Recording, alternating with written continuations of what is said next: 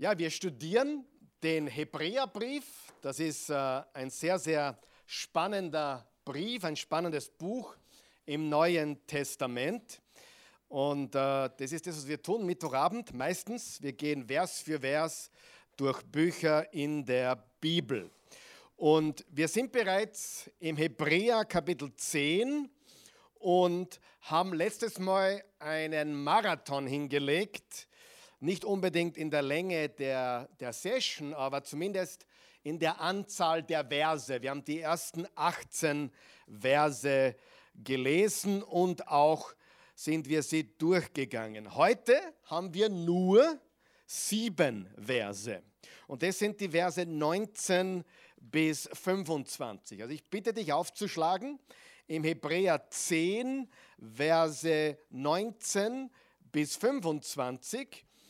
Aber wir werden ab Vers 14 noch einmal lesen. Also wir beginnen ab Vers 14, denn ich habe dir versprochen, dass ich noch ein paar Sätze sagen möchte zu diesen letzten Versen, die wir da letztes Mal äh, äh, besprochen haben.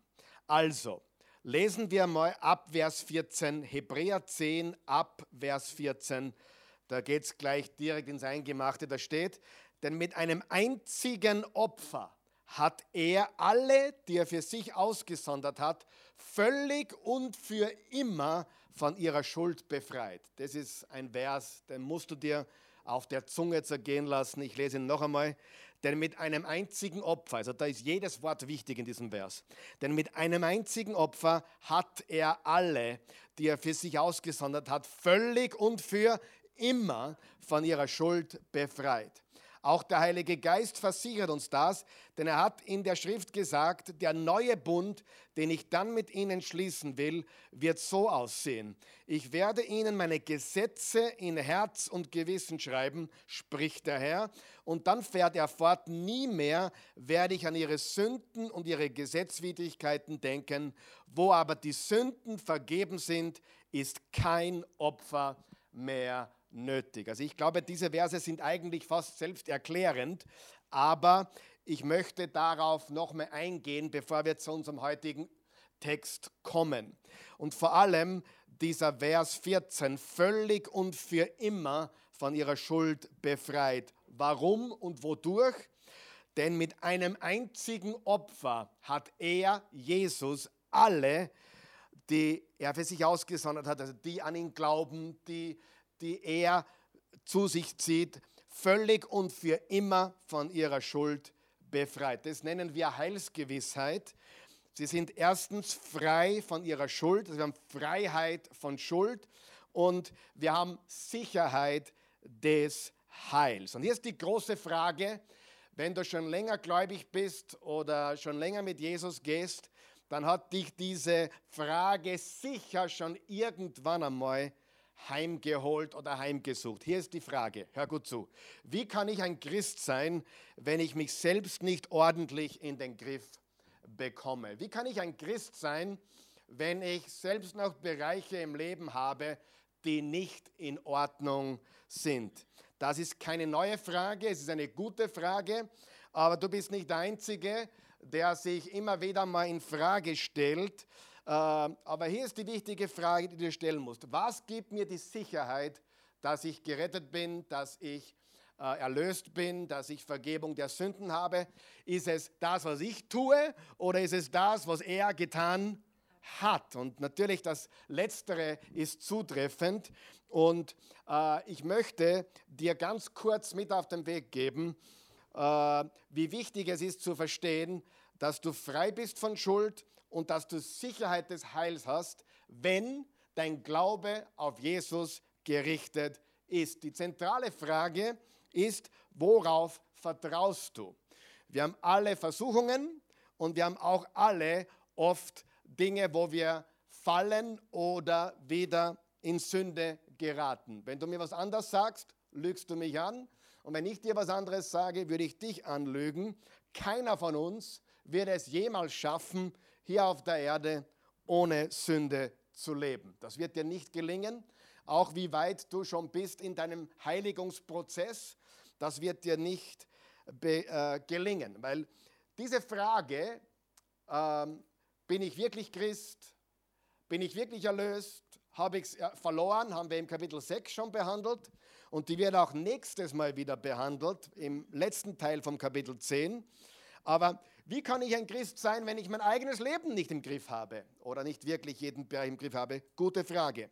Hier ist die entscheidende Frage. Worauf vertraust du?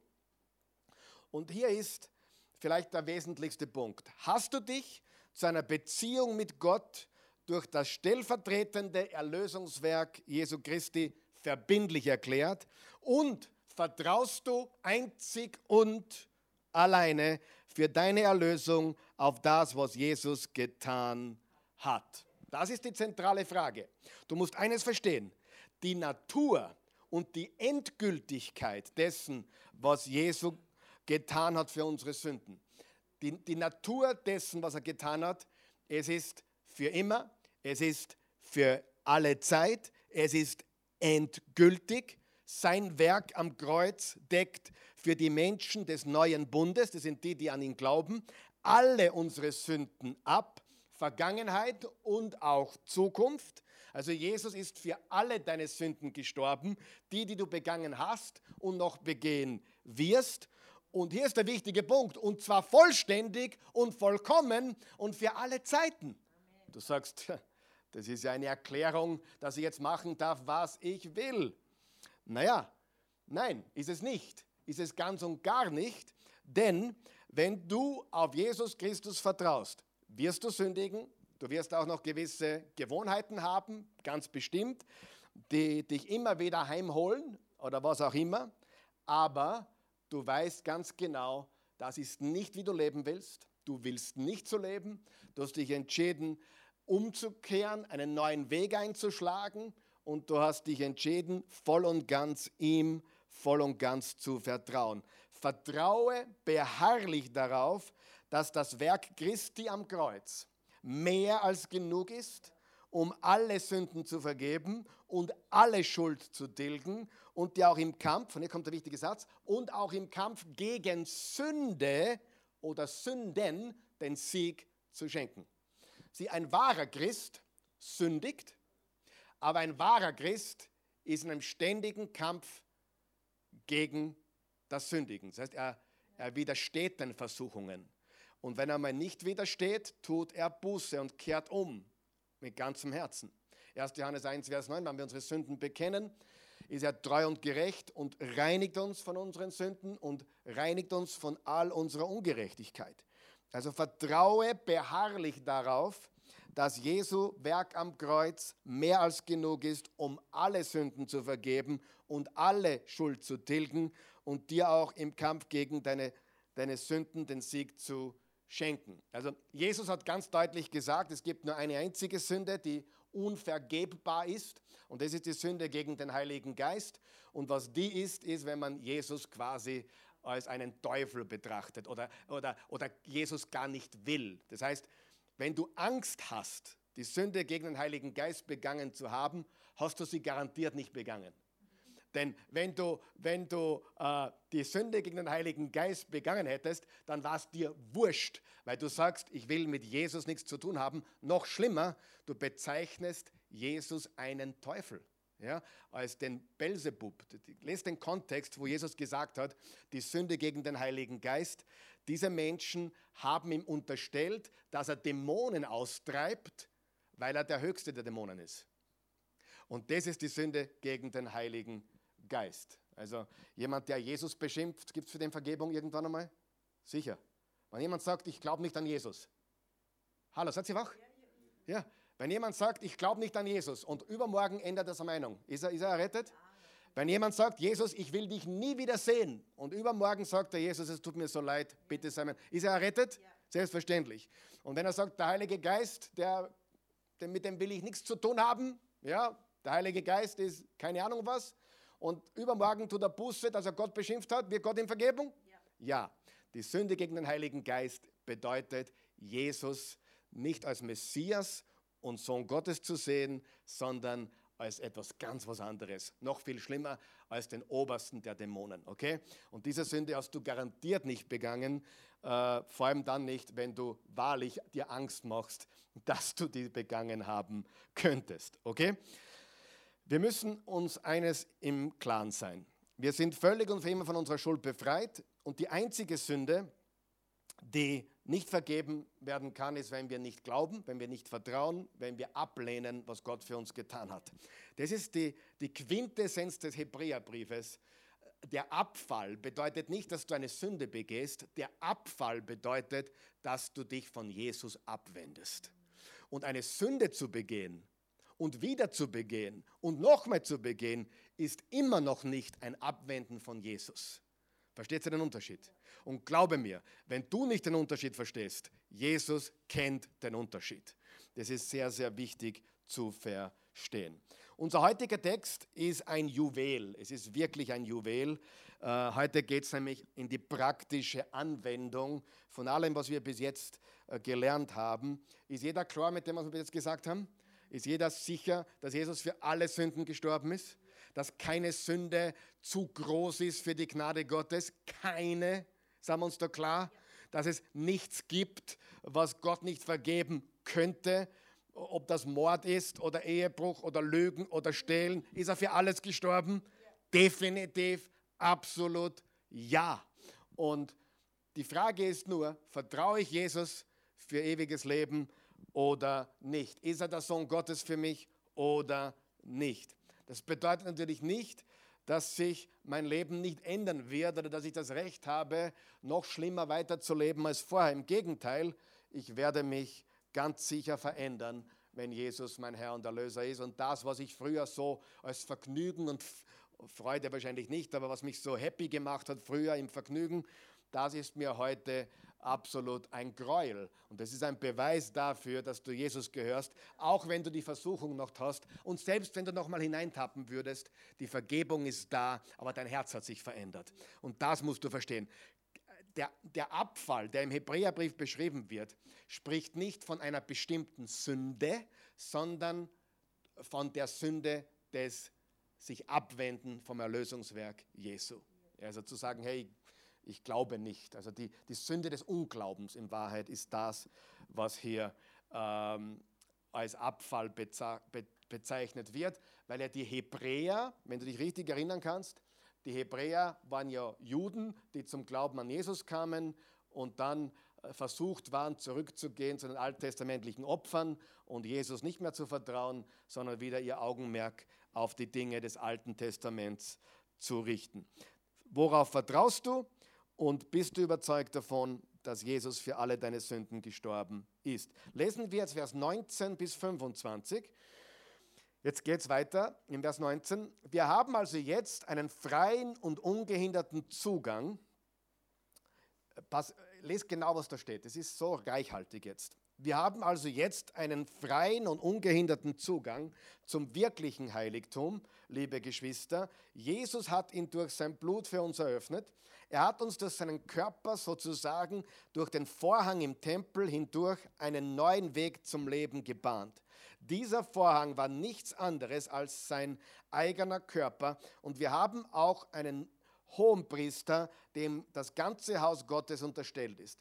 Deshalb wollen wir mit aufrichtigem Herzen, voller Vertrauen und Zuversicht in die Gegenwart Gottes treten, denn unser Herz wurde ja mit dem Blut von Christus besprengt. Damit ist unser Gewissen von Schuld befreit und unser Körper mit dem Reinigungswasser gewaschen. Wir wollen unbeirrbar an der Hoffnung festhalten, zu der wir uns bekennen. Denn auf Gott ist Verlass. Er hält, was er zugesagt hat. Und lasst uns aufeinander achten und uns gegenseitig zur Liebe und zu guten Taten anspornen. Deshalb ist es wichtig, unsere Zusammenkünfte nicht zu versäumen, es sich schon einige angewöhnt haben. Wir müssen uns doch gegenseitig ermutigen und das umso mehr, je näher ihr den Tag heranrücken seht, an dem der Herr kommt. Also jetzt geht es um einen Übergang in den praktischen Teil. Es geht um Applikation. Äh, das ist sehr wichtig. Wenn du dich erinnern kannst, äh, ab Kapitel 4, dann Kapitel 5, äh, Kapitel 7, 8, 9 und 10, da redet er über das Ganze, was Jesus als Hohepriester für uns getan hat, dass er äh, ein besserer Hohepriester ist, ein besseres Opfer dargebracht hat, einen besseren Bund uns gegeben hat als den alten Bund.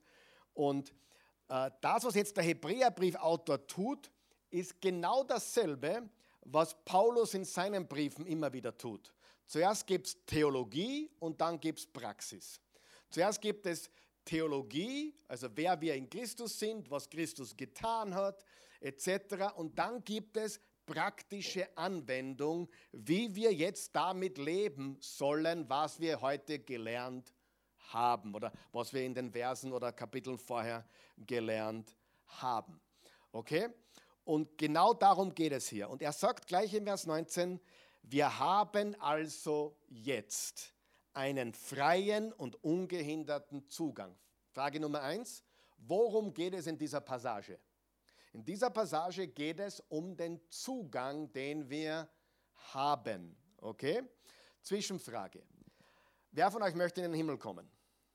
Okay, zu Hause auch, jeder will in den Himmel kommen. Ich glaube, wenn wir auf die Straße gehen würden, äh, auch wenn das jetzt keine gläubigen Christen sind, wenn man sagen würde, hey, wenn du stirbst, möchtest du in den Himmel kommen, ins Paradies kommen oder was immer, ähm, die Leute da halt als Leben nach dem Tod haben, im, Kopf haben, würde, glaube ich, sagen, ja, wäre mir sicher lieber, als im, im anderen Teil zu landen, oder? Logisch. Äh, jeder von uns, vor allem wenn wir gläubige Christen sind, äh, wollen in den Himmel kommen.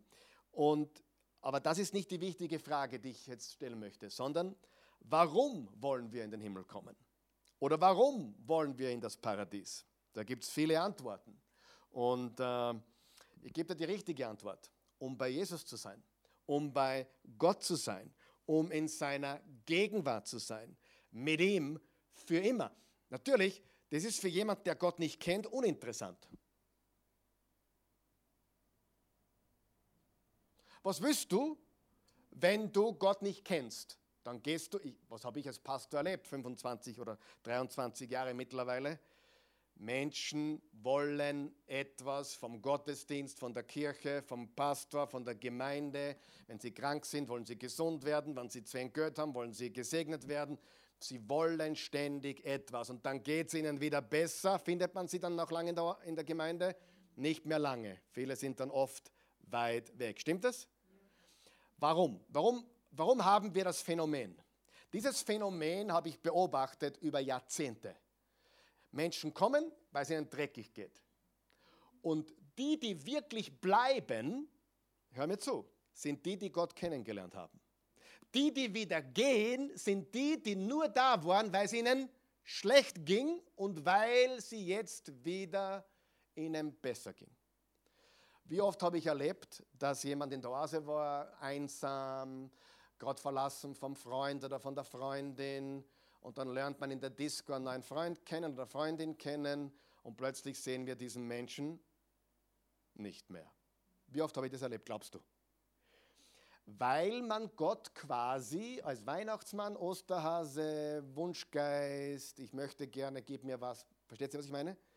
Äh, betrachtet und wenn man das bekommen hat, was man wollte, oder wenn es ihnen wieder besser geht, dann ist man wieder weg. Oder wenn nichts passiert, nach drei Monaten ist man enttäuscht, Gott hat mir nicht geholfen, ich komme nicht mehr. Und das, beide Seiten sind extrem unreif.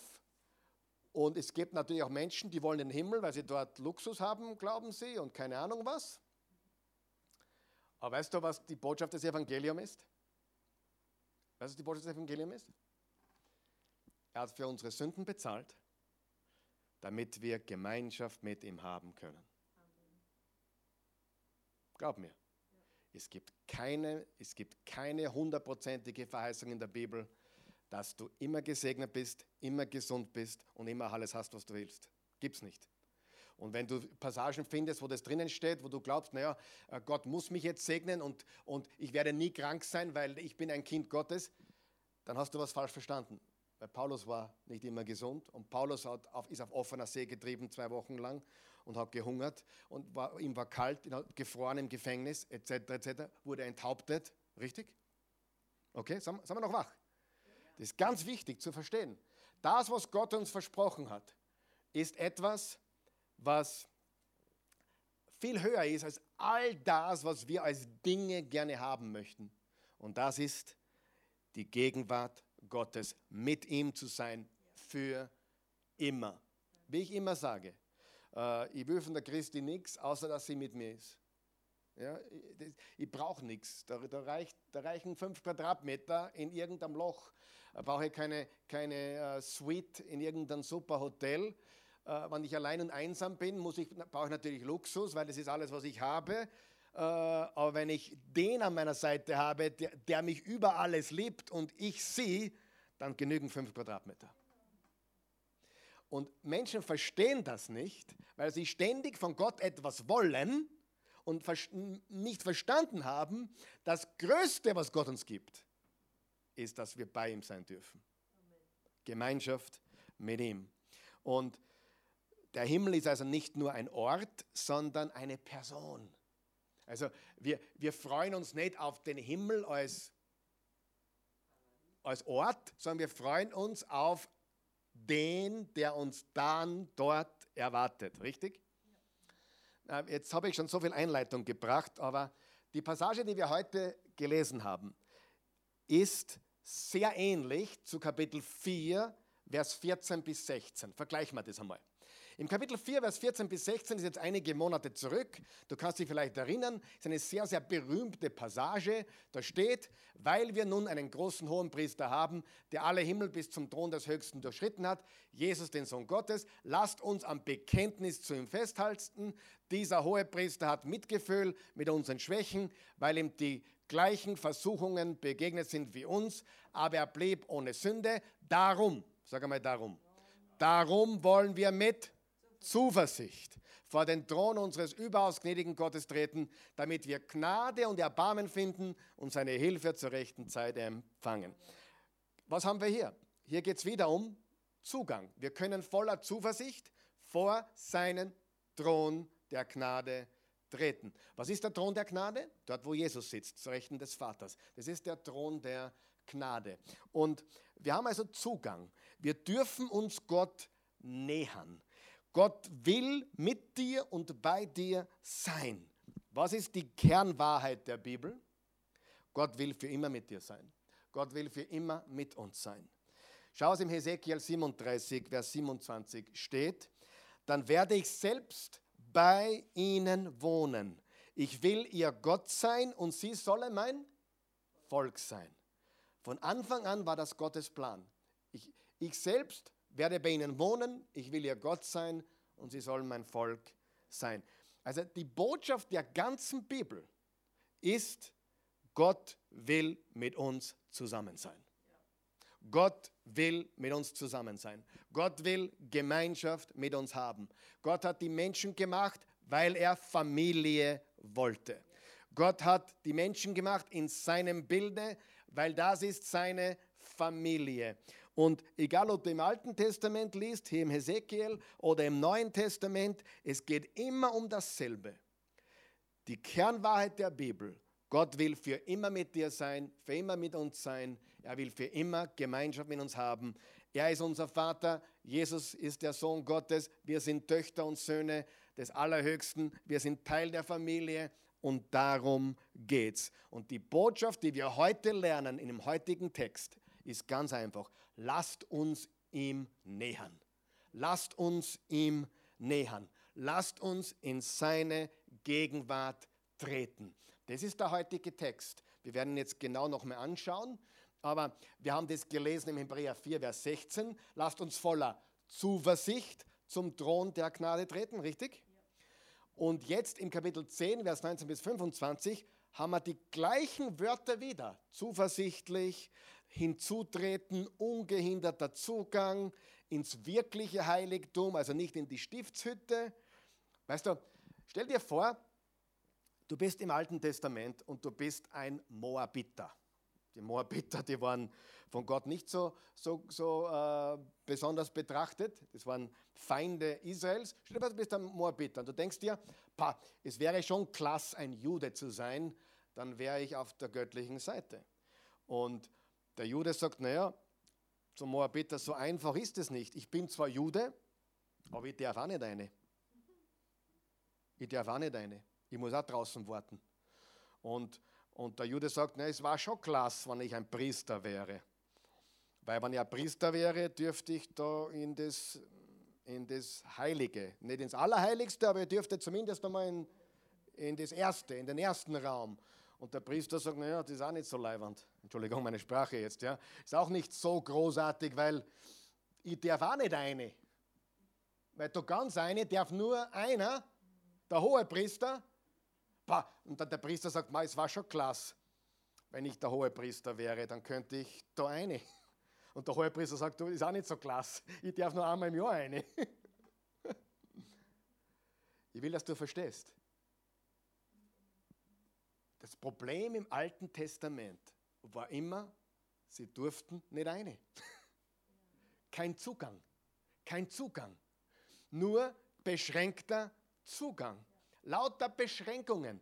Und drum, lass dir das auf der Zunge zergehen. Vers 19.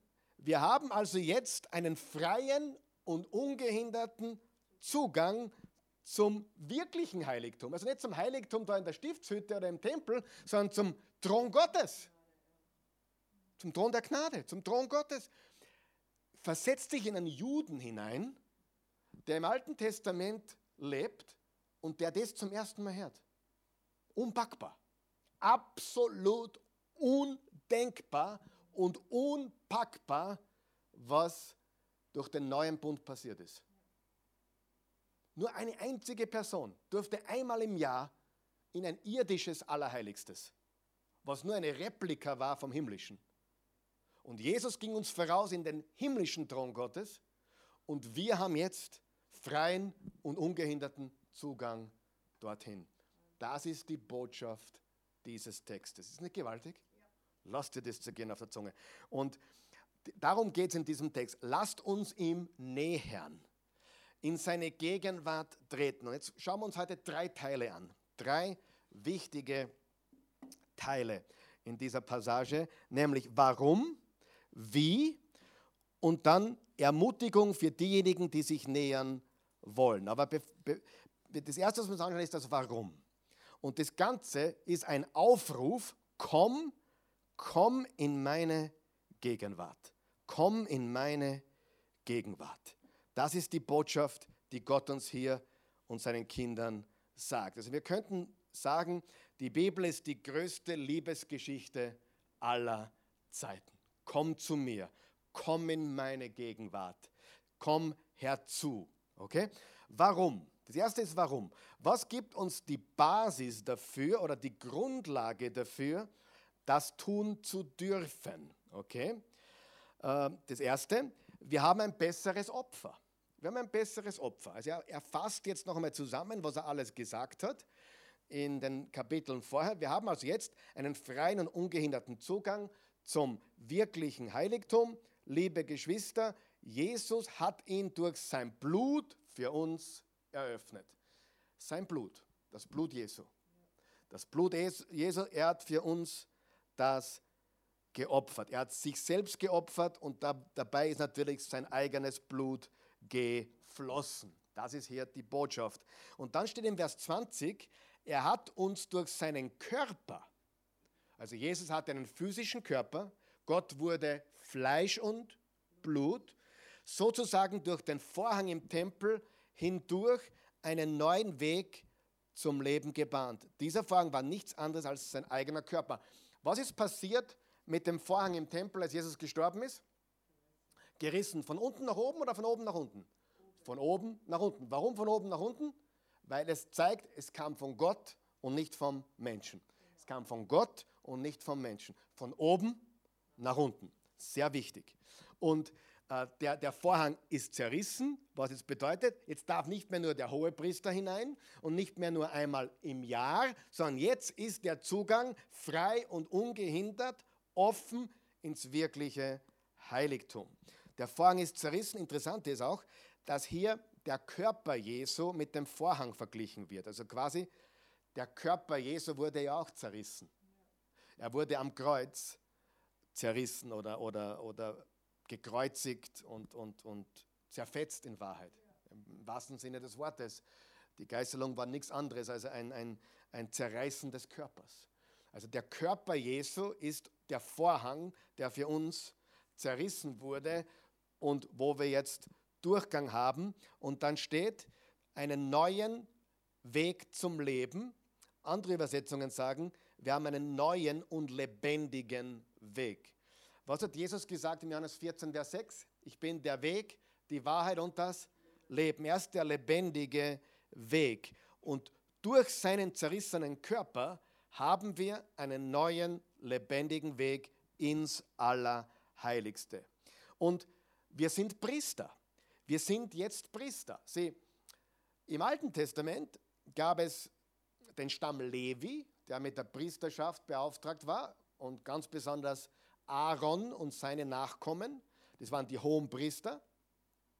Und jetzt lesen wir zum Beispiel, ich habe jetzt die Zeit nicht dazu, dir es genau zu zeigen, aber im, im 1. Petrus 2, Vers 9, 1. Petrus 2, Vers 9, wir sind königliche Priesterschaft. Wir sind eine königliche Priesterschaft. Und Offenbarung 1, Vers 6, wir sind Könige und Priester vor Gott. Schreibt das irgendwo dazu.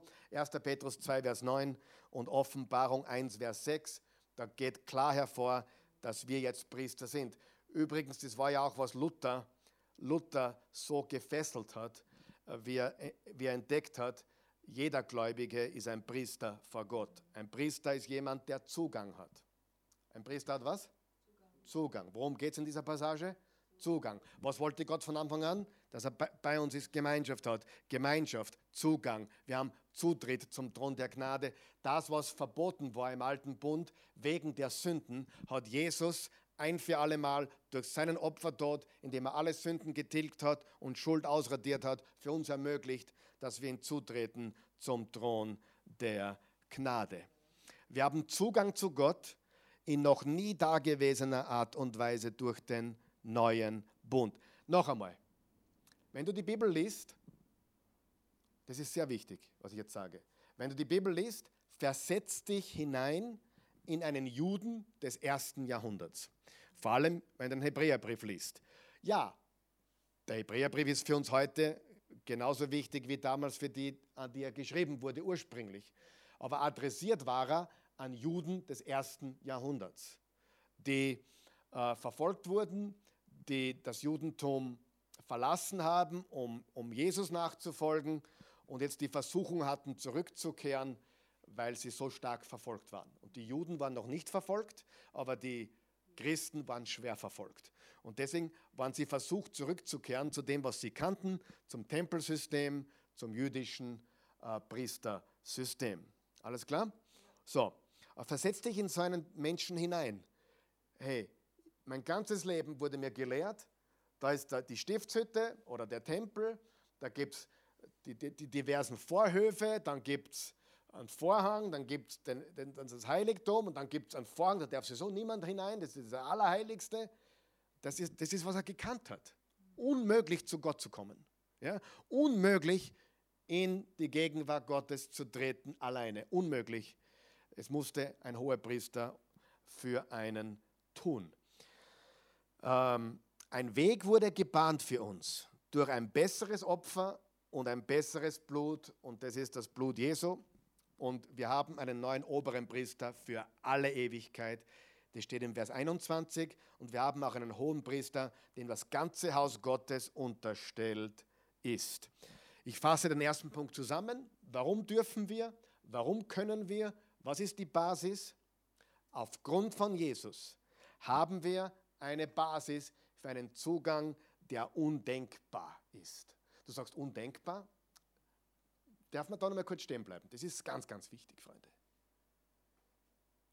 Aufgrund von Jesus haben wir eine, eine Basis für einen Zugang zu Gott, der undenkbar ist. Was meine ich damit?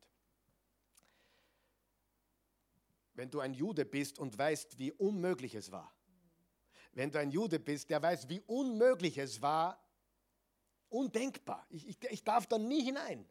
Ich bin kein Nachkomme Levi, übrigens Jesus auch nicht. Jesus war vom Stamm Juda. Also Jesus war auch äh, rein von der fleischlichen Linie kein Priester. Das heißt, und das ist auch ein, ein, Beispiel dafür, dass er nach der Art von Melchisedek ist und nicht von der Art von Aaron, wie wir gelernt haben im Kapitel 7. Aber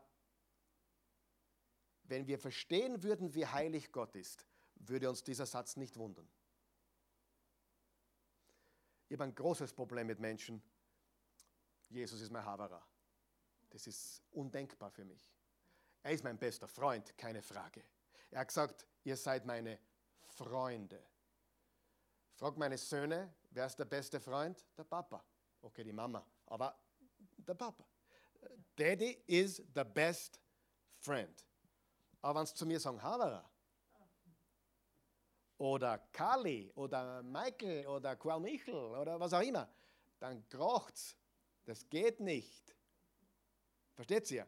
Wir haben die engste mögliche Beziehung. Aber die Ehrfurcht ist riesengroß. Und wenn Menschen die Ehrfurcht Gottes hätten, würden sie nie sagen, ja, der Chef da oben. Ich meine, das schon her, kriege ich alle Zustände. Der Chef. Ich, ich, ich mit dem Chef, was der, ich bin mit dem Chef. Ja, er ist der Chef. Aber das ist nicht dein Kumpel, dein Haverer. Das ist der heilige Gott, der auch dein Freund ist. Wenn wir verstehen würden, versteht ihr, was ich sagen will? Ja, versteht das jeder. Wenn du verstehen würdest, wie heilig Gott ist, dann würdest du verstehen, wie undenkbar es ist, in seine Gegenwart zu treten. Ich meine, stell dir vor, die Esther, ich habe gerade das Buch Esther durchstudiert im Alten Testament. Die Esther wurde von Gott eingesetzt, äh, die Juden zu retten vor einem Holocaust im Alten Testament. Und sie hatte den Mut, unangemeldet in die Gegenwart des Königs von Persien zu treten. Und das könnte tödlich enden. Niemand durfte unangemeldet in die Gegenwart des Königs treten. Sie hat es riskiert und sie hatte Gunst. Jetzt stell dir vor, wenn man nicht einmal zutreten durfte zu einem irdischen, heidnischen König und das so eine ehrfurchtgebietende Sache war. Stell dir vor, was es bedeutet, in die Gegenwart Gottes zu treten. Und genau das ist der Punkt. Es ist undenkbar. Nur durch Jesus. Gott ist heilig, er ist Liebe, gleichzeitig. Er ist der König aller Könige und gleichzeitig unser bester Freund. Ich kann es nur am besten erklären mit der Beziehung zu meinen Kindern. Also die, die Kinder würden nie auf den Gedanken kommen, uns beim Vornamen anzureden. Ich habe das ein paar Mal miterlebt, wo, wo Kinder ihre Eltern beim Vornamen anreden. Meistens geht das sehr, sehr schlecht aus. Das ist eine Katastrophe. Mein Cousin hat mit 14 zum Papa gesagt: Hey, Richie, Richard. Seine Frau, seine, die Mutter, die Waltraud, Traudel, mit 14. Traudel, was gibt es zum Essen? Schrecklich. Weißt du, da hat man was falsch verstanden. Da hat man verstanden, die Intimität, die wir genießen mit dem Vater, mit der Mutter, mit Gott, und aber die Heiligkeit, die Ehrfurcht, der Respekt. Und wenn jemand den Respekt vor Gott verstehen würde, würde er niemals auf die Idee kommen. Das ist gar nicht, ich darf einfach eingehen in die Gegenwart Gottes. Nein, nein, nein. Wir dürfen hinzutreten, Gott sei Dank. Aber das ist keine, keine Sache, die wir irgendwie lässig oder nachlässig behandeln sollten. Verstehst du? Ja? Also warum? Jesus hat uns die Basis für einen Zugang gegeben, der undenkbar ist. Reden wir jetzt darüber, wie wir hinzutreten dürfen. Im Vers 19 steht, frei und ungehindert. Hast du es gelesen?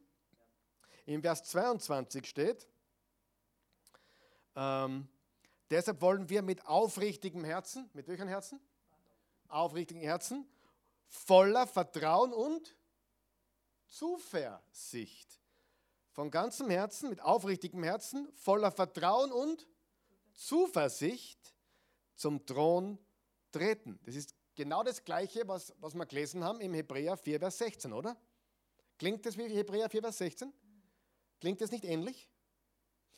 Hier ist die Sache. Hebräer 4, Vers 14 bis 16 ist Klammer auf und Hebräer 10, Vers 19 bis 25 ist Klammer zu. Das ist ein ganz großer Abschnitt mit einleitend. Wir haben Zugang mit Zuversicht, Kapitel 4. Und jetzt sagt das wieder, hey, wir haben Zuversicht, Zugang zu Gott. Und jetzt leitet er über in den praktischen Teil des Buches. Ist genial, wie der Autor das aufarbeitet. Wow. Zuversichtlich. In einer Art und Weise der Gewissheit, ich darf da hinein.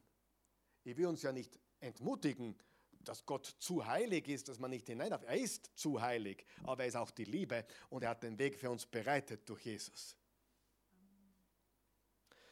In einer Art und Weise der Gewissheit, ich darf da hinein, ich gehöre da hinein. Ich gehöre in die Gegenwart Gottes. Da kehre ich hin, da bin ich her. I am from heaven's place, yeah. I am from Austria. Da bin ich her, da kehre ich hin. Und Gott hat gesagt, da bist her und da kehrst hin. Aber nicht, weil du so toll bist. Ich meine, du kannst ja nicht mehr was dafür, dass du Österreicher bist oder was immer du her bist oder Rumäne. Du kannst ja gar nichts dafür, woher du bist, oder? Ich meine, hast du, hast du was dazu beigetragen, dass du, dass du aus dem Mühlviertel bist oder aus Lamsch keine Ahnung, wo du her bist? Ich nicht. Es ist einfach, einfach meine, meine Geburt. Und Gott hat mich gemacht. Ich kann ihm nicht verantwortlich machen für meine Taten. Ich kann ihn fragen, warum er ihn gemacht hat. Das kann ich. Aber da werde ich jetzt keine Antwort geben, kriegen. Warum hast du mich gemacht? Hat es sein müssen. Ich kann ihm keine Schuld dafür geben, für das, was ich aus eigener Verantwortung und Entscheidung tue. Ich kann ihm Vorwürfe machen, dass er mich gemacht hat. Denke ich mal. Aber das wird nichts bringen. Er wollte dich. Da bin ich her, da kehre ich hin. Da bin ich her, da gehöre ich hin für die deutschen Zuschauer. Wir dürfen Zuversicht haben. Es ist undenkbar, weil er so heilig ist. Aber Jesus hat es ermöglicht. Er hat, diesen er hat diese Bahn, diesen Weg bereitet. Ich darf da hinein, ich gehöre da hinein. Und jetzt ist der große Unterschied. Was ist der Unterschied zwischen, hör mir zu, weltlichen Selbstbewusstsein und christlicher Zuversicht oder, oder Jesus-Zuversicht, Jesus-Bewusstsein. Was ist der Unterschied? Gewaltig. Demut, Stolz, richtig. Was ist der Unterschied?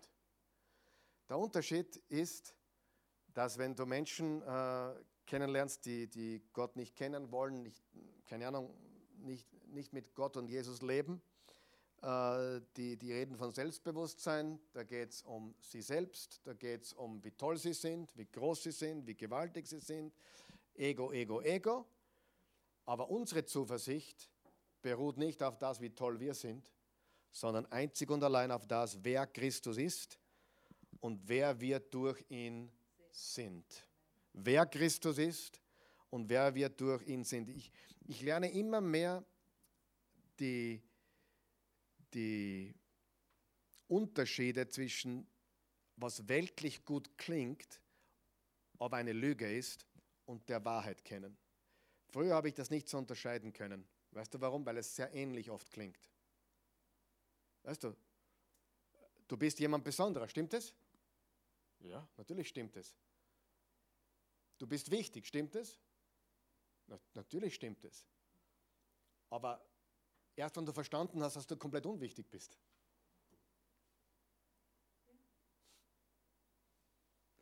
Du musst verstehen, wie komplett unwichtig du bist, dass du erkennen kannst, wie wichtig du bist. So paradox das klingt. Aber das ist der, der christliche Weg. Ich bin nichts, aber ich bin alles. Ich kann nichts, aber durch ihn kann ich alles. Ich habe nichts, aber durch ihn habe ich alles. Ich weiß nichts, aber er gibt mir die Weisheit. Ich bin zwar kein Studierter, aber ich bin weiser wie viele derer, die Universitätsabschlüsse haben. Das ist der Unterschied. Und du genauso.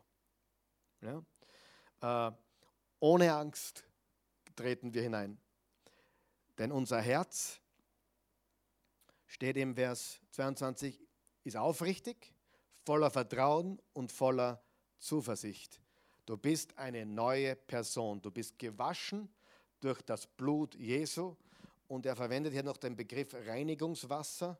Äh, genau. Das, das, ich glaube nicht, dass sich das auf die Taufe bezieht. Das ist kein, keine Anspielung auf die Taufe, sondern auch auf, auf alttestamentliche Rituen, die den Menschen gereinigt haben. Sieh, was ist im Alten Testament gewesen, wenn jemand eine Leiche berührt hat? Er musste sich waschen gehen. Äh, oder wenn er Aussatz hatte, dürfte er mit niemandem in Berührung kommen. Und ständig musste man sich waschen. Äh, was hat das für einen Sinn in der Bibel? Es hat alles, die, ist alles ein Schatten auf das, was Jesus für uns tun würde. Ja? Ähm, also dieses Reinigungswasser, das bezieht sich, glaube ich, nicht auf die Taufe in dem Sinn, obwohl das auch mit Wasser geschieht, sondern es bezieht sich darauf, dass wir gereinigt sind von aller Schuld und, von, und, und dass Jesus die Erfüllung ist von all den Waschungen im Alten Testament. Okay, zum Abschluss noch äh, Ermutigungen für diejenigen, die sich nähern wollen. Das ist sehr wichtig, was wir jetzt noch in den letzten Versen anschauen. Und zwar äh, im Vers 23, wir wollen unbeirrbar an der Hoffnung festhalten, zu der wir uns bekennen. Das heißt Ausdauer und Beharrlichkeit und wir sollten schauen, dass wir nicht abkommen von dem richtigen Weg. Und da gibt es ein paar Dinge, die wir beachten müssen. Weißt du, ich bin jetzt lang genug Prediger und Pastor. Ich habe, das ist jetzt keine Übertreibung, die Bernadette weiß das, die ist lange genug da. Tausende Leute sind hier durchgegangen. Nicht Hunderte, Tau, nicht tausend, Tausende. Ich habe allein in den ersten zehn Jahren Oase, fünf, die ersten zehn Jahre, das war bis, bis 2008, 2009, habe ich 5000 Karten gesammelt gehabt. Ausgefüllte Namenskarten, die alle da waren. Und, die, und viele haben nicht einmal ausgefüllt. Also Tausende habe ich gesehen dadurch. Und sagst, naja, wo sind die? Keine Ahnung, wo sie alle sind. Ja? Ähm, Faktum ist, und, und, und das, jetzt, das wollen wir vielleicht gar nicht hören, was wir jetzt sagen. Das ist leider nichts Außergewöhnliches, das ist leider, wie es ist. Äh, mein, mein Schwager arbeitet in einer, im Kinderdienst oder hat im Kinderdienst gearbeitet. Äh, na, ich glaube, er tut es immer noch. In einer Gemeinde, die hat über 50.000 sonntägliche Besucher. 50, ist wahrscheinlich die größte Gemeinde in ganz Amerika. Die treffen sich an 30 oder 32 verschiedenen Campusse mit Videoübertragung, also eine Predigt, Videoübertragung. Jeder Campus hat seinen eigenen Lobpreis, Worship. Aber es ist eine große Gemeinde, verschiedene Städte, verschiedene Gottesdienstzeiten und so weiter. Er hat gesagt, er hat ein Jahr im Kinderdienst nicht mitgearbeitet. Und wie er zurückkam, hat er niemanden mehr gekannt. Komplett alle neu. Ja? Begeisterung und wieder weg. Das ist leider etwas, was wir Acht haben müssen, richtig?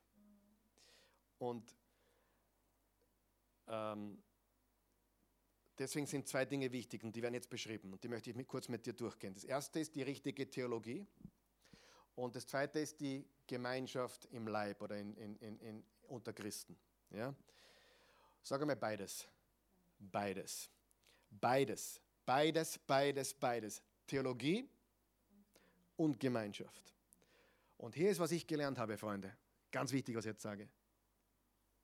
Die meisten Christen entscheiden sich für das eine oder das, das andere.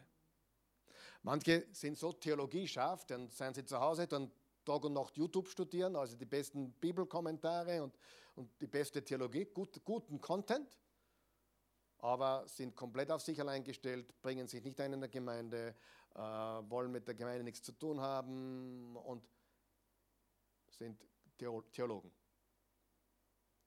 Theologie ist wichtig. Und dann gibt es Christen, ich kenne sie zuhauf, die sagen, na, das, die Predigt ist mir nicht so wichtig, ich, ich, gehe nur zu, ich bin nur wegen der Gemeinschaft da. Ist Gemeinschaft wichtig? Ja. Aber du kannst nicht wählen, Theologie oder Gemeinschaft. Es muss, wenn du dabei bleiben willst, wenn du stark bleiben willst, muss es beides sein. Natürlich gibt es auch Christen, die beides vernachlässigt haben. Gemeinschaft und richtige Theologie gibt es auch. Aber gesunde Christen beschäftigen sich mit der richtigen Theologie und mit den richtigen Brüdern und Schwestern, die sich stark halten im Glauben. Sag einmal, beides. Beides. beides. Das ist extrem, extrem wichtig. Äh, Im Vers 23 steht, wir wollen unbeirrbar an der Hoffnung festhalten, zu der wir uns bekennen, denn auf Gott ist Verlass, er hält, was er zugesagt hat.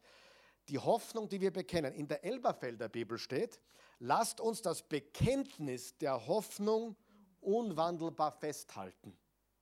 Was, was ist das Bekenntnis unserer Hoffnung? Was ist ein Bekenntnis? Ein Glaubensbekenntnis. Das ist die, das ist die Theologie, unsere Theologie. Das, was wir glauben. Ich glaube an Gott, den Vater, den Allmächtigen, den Schöpfer von Himmel und Erde und an seinen Sohn und so weiter und so weiter und so weiter. Das Glaubensbekenntnis, der, die echte Theologie.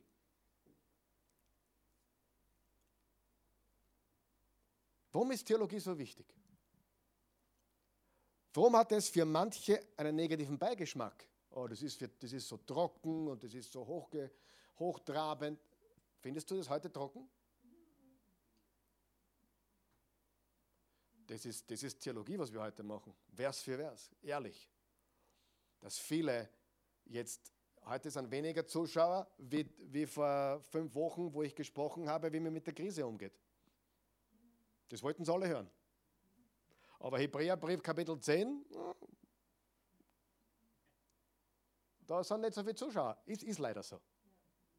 Aber wenn einer sagt, wie sie durch das Tal, Tal kommen, wie sie oben groß rauskommen und uh, how do you have your victory und wie du einen Sieg hast und bum, bum, bum, dann schauen sie zu. Oder, oder ich rede über die Zeugen Jehovas oder irgendwas anderes, anderes Verrücktes, ja, uh, da schauen sie zu. Aber Hebräer Kapitel 10, Vers 19 bis 25, uh, ich komme am Sonntag wieder. Ist nicht so? Ist nicht so. Aber ich sage das, das, was wir heute unterrichten, ich habe so gehofft, dass, dass mehr kommen heute schon. Sie, manche, ich habe so gehofft, dass das wirklich viele, viele, viele hören heute, weil es so unendlich wichtig ist, dieser Zugang, diese Gemeinschaft mit Gott. Er will dich ziehen in seine Gegenwart. Das heißt, das, was, was Jesus getan hat, auch erleben im praktischen Leben, in seiner Nähe, in seiner Gegenwart. Und du kannst hinzutreten, weil du Zugang hast. Eugen, das verpassen so viele, weißt du das? Aber die kontroversen Predigten, die wollen es hören. Also die, unser Haupt, hauptgeschautes Video ist Zeugen Jehovas und dann gleich kommen die Mormonen und dann kommt Scientology. Das sind unsere drei hauptgeschauten Videos. Tausende, tausende Aufrufe. Zeugen Jehovas mittlerweile über 22.000. Aller, aller heute, 100 Mal angeschaut. Nur heute. Oder 70 Mal im Schnitt. Jetzt die letzten 2000 im Monat ist wie viel? Ja, 70, 80 Mal am Tag. Im letzten Monat. Ich will damit, ich will damit einen Punkt machen. Ich will angeben, ich will damit einen Punkt machen. Der Punkt, was ich vermitteln, ist der. Das was, das, was wirklich notwendig ist, um gesund zu sein, ist nicht, dass du weißt, was die Zeugen Jehovas machen. Genau. Das, was du wirklich brauchst, das tue ich ja nur, um die Leute zu holen, um, um sie abzuholen, um sie zum Content zu bringen, um sie in die Theologie zu führen, in die wahre Lehre von Jesus zu führen. Das ist ja das Ziel. Aber das schaut nicht einmal Bruchteil so viele Leute an wie das andere Video. Warum ist Theologie so wichtig? Weil so viele Christen mit Gefühlen leben. Sind Gefühle schlecht? Oh nein, nein, nein. Ich liebe es, wenn ich in der Gegenwart Gottes bin und ihn fühle. Oh, ist das super, oder? Ich liebe es, wenn ich meine Frau spüre und fühle und sie umarmen darf und, und Gänsehaut kriegt. Das ist wunderschön. Aber Gänsehaut rettet keine Ehe. Genau. Und ein christliches Gefühl, ein warmes Gefühl, und das ist der Heilige Geist. Naja, nicht alles, was du glaubst, dass der Heilige Geist ist, ist der Heilige Geist. Ich war auf einem Bon Jovi-Konzert, habe auch eine Gänsehaut bekommen, war herrlich. Ja, weißt du, äh, man muss, wer von euch weiß, wenn Musik gut ist, kriegt man eine Gänsehaut. Und das ist nicht der Heilige Geist, das ist meistens Gefühl und Emotion. Sagen wir mal ganz ehrlich. Oh, das war so gesalbt heute. Naja, das haben wir beim Bon Jovi auch schon gedacht, aber ich glaube nicht, dass der gesalbt ist im Sinne von Heiliger Geist. Ja? Das ist eine weltliche Musik, die cool ist, die super ist, die ins Herz, die einig geht, aber das ist nicht die Salbung des Heiligen Geistes. Da muss da einig. Ja, und trotzdem ist das so ein mega, mega, mega Gefühl, wenn du in so einem Konzert bist und du spürst die Atmosphäre, die Energie, die Kraft. Das ist unglaublich. Und viele Christen bauen auf dieses Gefühl. Ich bin nicht gegen Gefühle, im Gegenteil, ich liebe Gefühle. Ich, bin leidenschaftlich, ich liebe, ich bin Gefühlsmensch, total. Aber ich weiß eines, Gefühle bringen mich nicht ans Ziel. Okay? Und viele Christen sind verwirrt. Die einen haben nur die Theologie und werden, werden so ein dicker Schädel. Die anderen wollen nur Gemeinschaft. Wir haben uns alle so lieb. Und dann, dann spüren sie den Heiligen Geist bei jedem Wind, der weht. das war nur, das war, na, da, da, da hat es gerade gezogen, das war nicht der Heilige Geist. Ja. Das Fenster war offen. das war Zugluft. Das war nicht der Wind des Heiligen. Ich, ich tue jetzt ein bisschen, ja, damit du verstehst. Wir brauchen beides. Handfeste theologische Wahrheit und Gemeinschaft mit gläubigen Christen. Ansonsten, ganz ehrlich, es ist schwer. Ich bin heute schon versucht worden. Du? Es ist schwer. Jeder, der sagt, nein, das ist so leicht, das Christenleben, nein, ist, das ist gar nicht. Nein, nein, nein, nein. Uh-uh. Nein, ja, ich weiß, was du meinst. Wenn du, wenn du, wenn du drin bist und im Glauben lebst und, und wenn, du, wenn du dich vollsagst mit dem Wort und in, in, in der Nähe Gottes, dann, dann bist du stark. Aber wenn du rausgehst bei der Tür, und die Welt äh, dir wieder ins Gesicht bläst? Wir sind nicht so stark, richtig? Wir brauchen die Menschen um uns und wir brauchen die richtige Lehre oder Theologie. Vers 24. Wir sind gleich fertig. Und lasst uns aufeinander achten. Wow. Und uns gegenseitig zur Liebe und zur guten Taten anspannen. Was sollten wir tun? Aufeinander achten. Lasst uns aufeinander achten. Starke Gemeinschaft, also nicht alleine. Frage. Gibt es Dinge im Leben, die man niemals alleine tun sollte? Hm? Also es gibt etwas, das habe ich als Kind gelernt und ich würde es nie alleine tun. Das ist Schwimmen gehen. Nie. Also ich, wenn ich zum Beispiel alleine, selbst wenn wir an einem, an einem Seeurlaub machen oder einen Meerurlaub machen und ich bin früh auf, um 5, 6, 7 in der Früh und ich gehe zum Wasser, ich würde alleine niemals ins tiefe Wasser rausgehen. Ich habe gelernt, schwimmen tut man nicht alleine. Das ist einfach zu gefährlich. Ja, das, es gibt einen Grund, warum da ein Bodemeister sitzt. Es gibt einen Grund, warum es einen Rettungsschwimmer gibt. Schwimmen geht man nicht alleine. Da kann viel zu viel passieren. Ein Bekannter von mir, wir waren mit 65, alleine schwimmen am See, hat ähm, draußen ganz normal, war gesund, war draußen schwimmen und ist dann dort geborgen worden. Niemand hat ihm was angetan oder was. Er war einfach alleine schwimmen. Wer weiß was, warum, aber er konnte sich nicht allein. Du kannst dich da im Wasser draußen nicht retten. Schwimmen geht man nicht alleine, richtig? Radlfahren kann man alleine gehen, glaube ich. Als Frau sollte man nicht in der Nacht in Detroit auf die Straße gehen oder in Chicago. Nicht einmal in Tulsa, Oklahoma ist eine gute Idee. Wien, wahrscheinlich okay. Aber als Frau, also ich möchte nicht, dass meine, meine Tochter alleine in der Nacht in einer amerikanischen Großstadt in der Mitte der Straße geht. Allein, na, da gehst nicht alleine. Aber bleib mal beim Schwimmen. Ich glaube, dass das Christsein so wie das Schwimmen ist, weil das solltest du nicht alleine tun. Das kannst du nicht alleine tun. Zu gefährlich. Viel zu gefährlich. Äh, und ich möchte, dass du heute die Entscheidung triffst für beides. Beides. Die Theologie und die Gemeinschaft. Nicht das eine oder das andere, sondern beides.